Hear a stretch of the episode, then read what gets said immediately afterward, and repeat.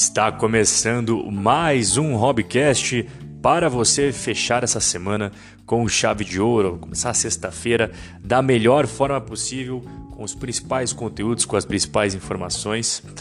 E sextou, né? Então vamos lá. Preço dos imóveis tem alta pelo segundo mês consecutivo. Rob, mas preço dos imóveis aonde exatamente? Bom, vamos lá, deixa eu explicar para você. Tem o índice FIP-ZAP. Você já deve ter ouvido falar. E se você nunca ouviu falar, é uma pesquisa realizada pela Fundação Instituto de Pesquisas Econômicas, com a, a sigla FIP, né? E aí eles criaram esse índice FIP-ZAP que pega o preço de venda de imóveis residenciais em 50 cidades brasileiras. Tá? E em outubro ele cresceu 0,43% e em setembro ele já havia crescido 0,53%. Mas vamos pegar um período maior para a gente conversar? Vamos pegar ao longo de 2020. As cidades que mais aumentou o preço dos seus imóveis residenciais foi, em primeiro lugar, Brasília, com 8,33%. Curitiba, é, a minha querida Curitiba, cresceu 6,35%. Em terceiro lugar vem Floripa, Florianópolis, com 5,27%. Aí você pode se perguntar, Rob, e São Paulo e Rio de Janeiro, que são os mercados mais quentes do Brasil? Bom, vamos falar dos dois rapidinho. São Paulo cresceu só 3%, né? 3,07% e Rio de Janeiro 1,02% o metro quadrado mais caro do Brasil na média, né, pessoal? É claro que tem regiões que é mais caro, regiões que é mais barato, mas na média o preço mais caro aí do metro quadrado é do Rio de Janeiro, R$ 9.383 o metro quadrado, seguido bem de perto por São Paulo, R$ 9.265 por metro quadrado. E as cidades mais baratas acompanhadas pela pesquisa é Goiânia, R$ 4.403 reais por metro quadrado e João Pessoa na Paraíba com 4.431. Relatório de emprego norte-americano. Se você me segue já faz um tempo, eu sempre falo que essa é uma das métricas importantes para você acompanhar. Os Estados Unidos criaram 365 mil vagas no setor privado em outubro. É um número legal?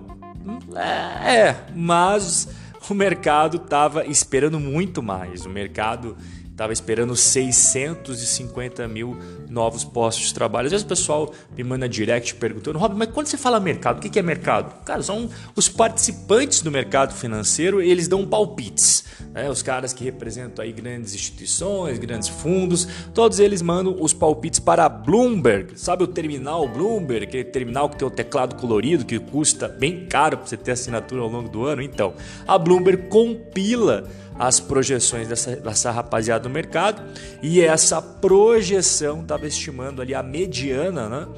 650 mil novos postos de trabalho. Acabou sendo apenas 365 mil.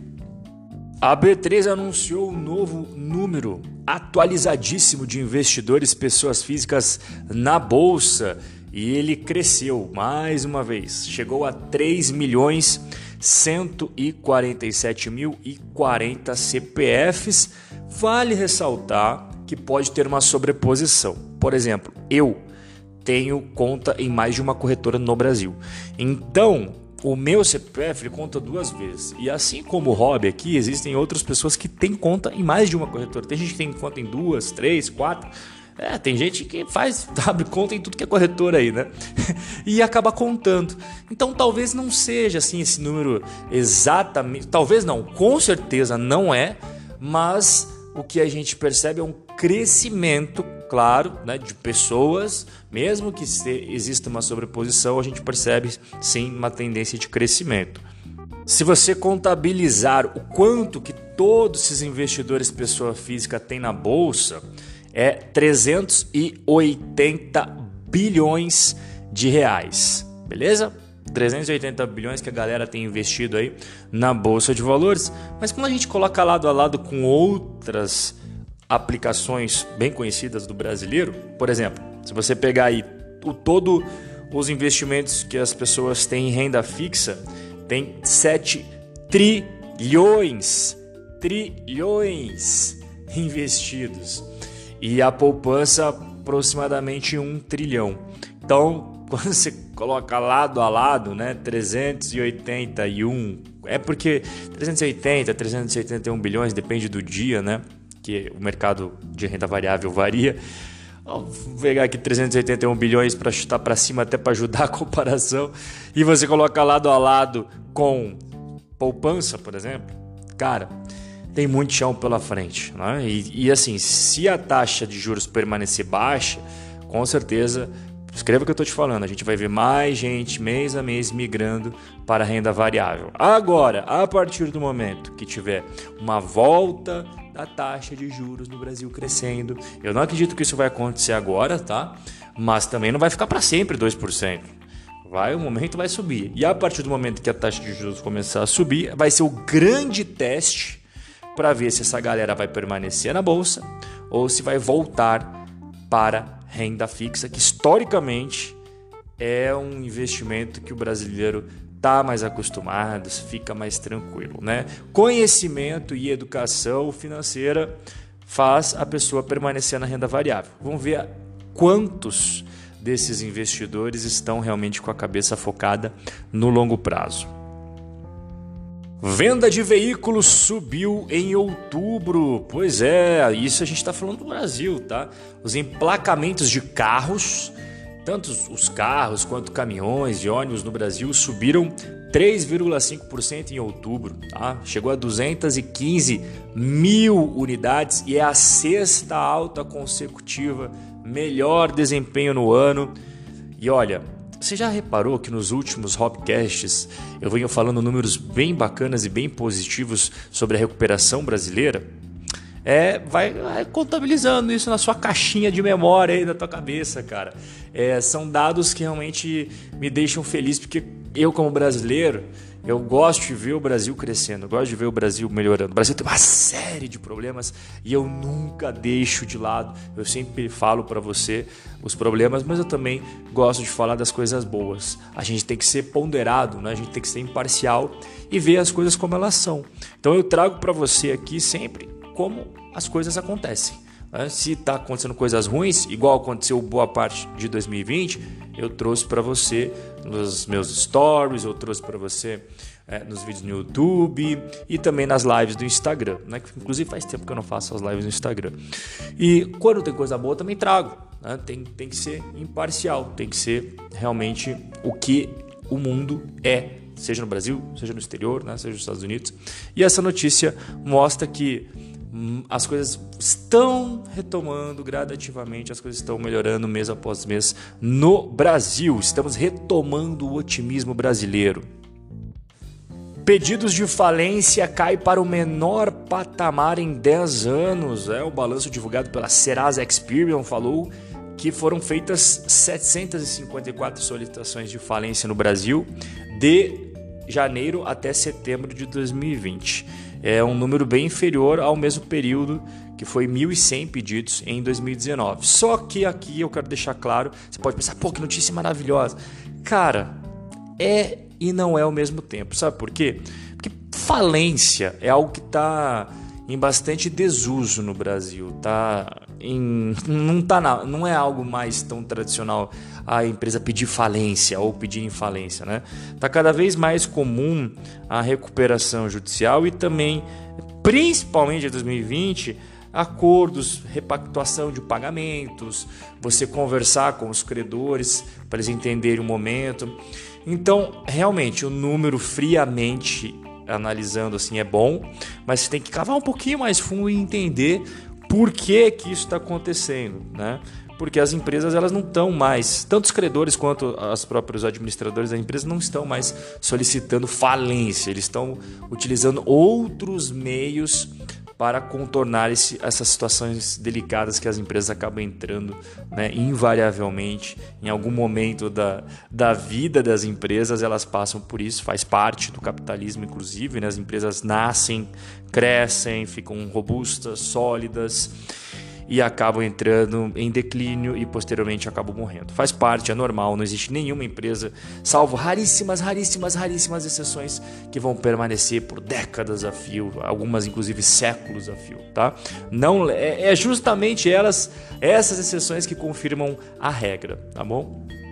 Inclusive, esse ponto que eu falei aqui acontece na bolsa também, né? E eu sempre falo que o investidor de longo prazo, o buy and hold, não deve ser confundido com buy and forget. O que é buy and forget? É comprar e esquecer. Ah, eu vou comprar essa empresa aqui e aí eu nunca mais vou olhar. Não, você vai ter que olhar porque as empresas, como eu acabei de descrever, elas têm um ciclo, tá? E o investidor de longo prazo, ele entra numa empresa que tem resultados positivos e permanece com elas enquanto elas forem boas, mas ele não tem que ficar pro resto da vida porque é proibido vender caso a empresa fique ruim. Ai, se eu vender, eu não serei mais um buy and holder aí. Não, cara, não. É pior coisa você ficar com uma empresa que não é mais boa. E eu já vi várias empresas que eram boas entrarem em declínio, tá? Eu já estou aí na bolsa já faz um bom tempo, eu já acompanhei, por exemplo, eu sou da época que a Eternit era uma empresa buy and hold. A Eternit era uma empresa considerada queridinha pelos investidores e ela realmente era uma empresa muito boa. E se você analisa o que aconteceu aí nos últimos anos, uns bons anos para cá, cara, a Eternit pediu recuperação judicial. Você consegue imaginar uma empresa que era queridinha pelos investidores buy and hold pedindo recuperação judicial? Pois é, aconteceu com a Eternit, aconteceu com outras empresas. Eu trago aqui outro exemplo, a Cielo.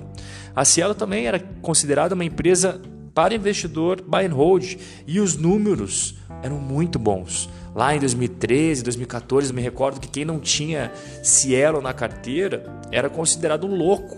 Como assim você não tem Cielo na carteira? Você se diz investidor de longo prazo não tem Cielo? Realmente os números eram muito bons. Ela nadava de braçada, ela era o Michael Phelps da Bolsa Brasileira.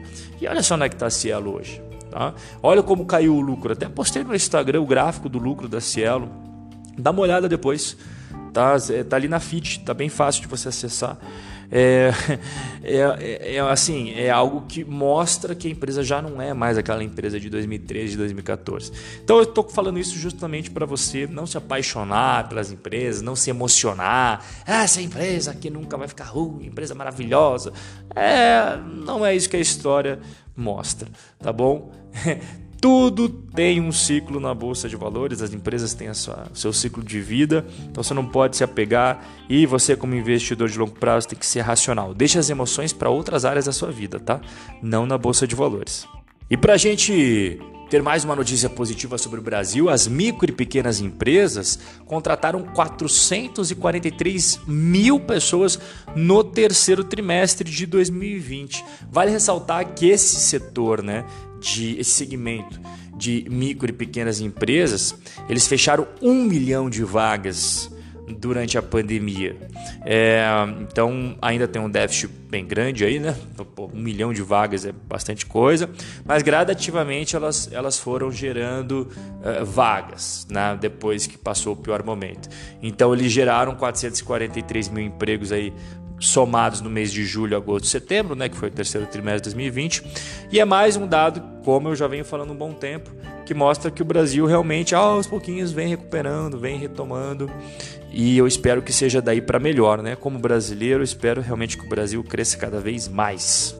E mais um dado divulgado aí sobre o setor industrial brasileiro pelo IPEA, né? Setembro mostrou um aumento de 5,8% na demanda por bens industriais. Esse indicador, ele se chama indicador IPEA de consumo aparente de bens industriais e esses dados foram divulgados bem recentemente, foram divulgados aí nesta quinta-feira, dia 5 de novembro, pelo Instituto de Pesquisa Econômica Aplicada, que o pessoal conhece mais como a sigla IPEA. Rob, mas o que, que esse indicador ele, ele faz afinal, né? Ele não é muito falado. O que que explica aí, Rob, pra gente? Vou explicar, vou explicar. Esse indicador ele mede a demanda interna, ou seja, aquela demanda que existe por bens industriais dentro é, do Brasil e ele não abrange as coisas que são exportadas. Então, basicamente, aquele termômetro brasileiro mesmo, né, dos bens industriais. Ele tira fora as coisas que são exportadas e acresce ah, os bens industriais que são importados. Então ele pega bem o que acontece dentro do território nacional referente aí aos bens industriais e é mais um dado que se soma a todos os outros que eu falei até agora, mostrando aí uma retomada do Brasil. Aproveite a sua sexta-feira, aproveite seu final de semana, sextou. Um forte abraço e até o nosso próximo encontro.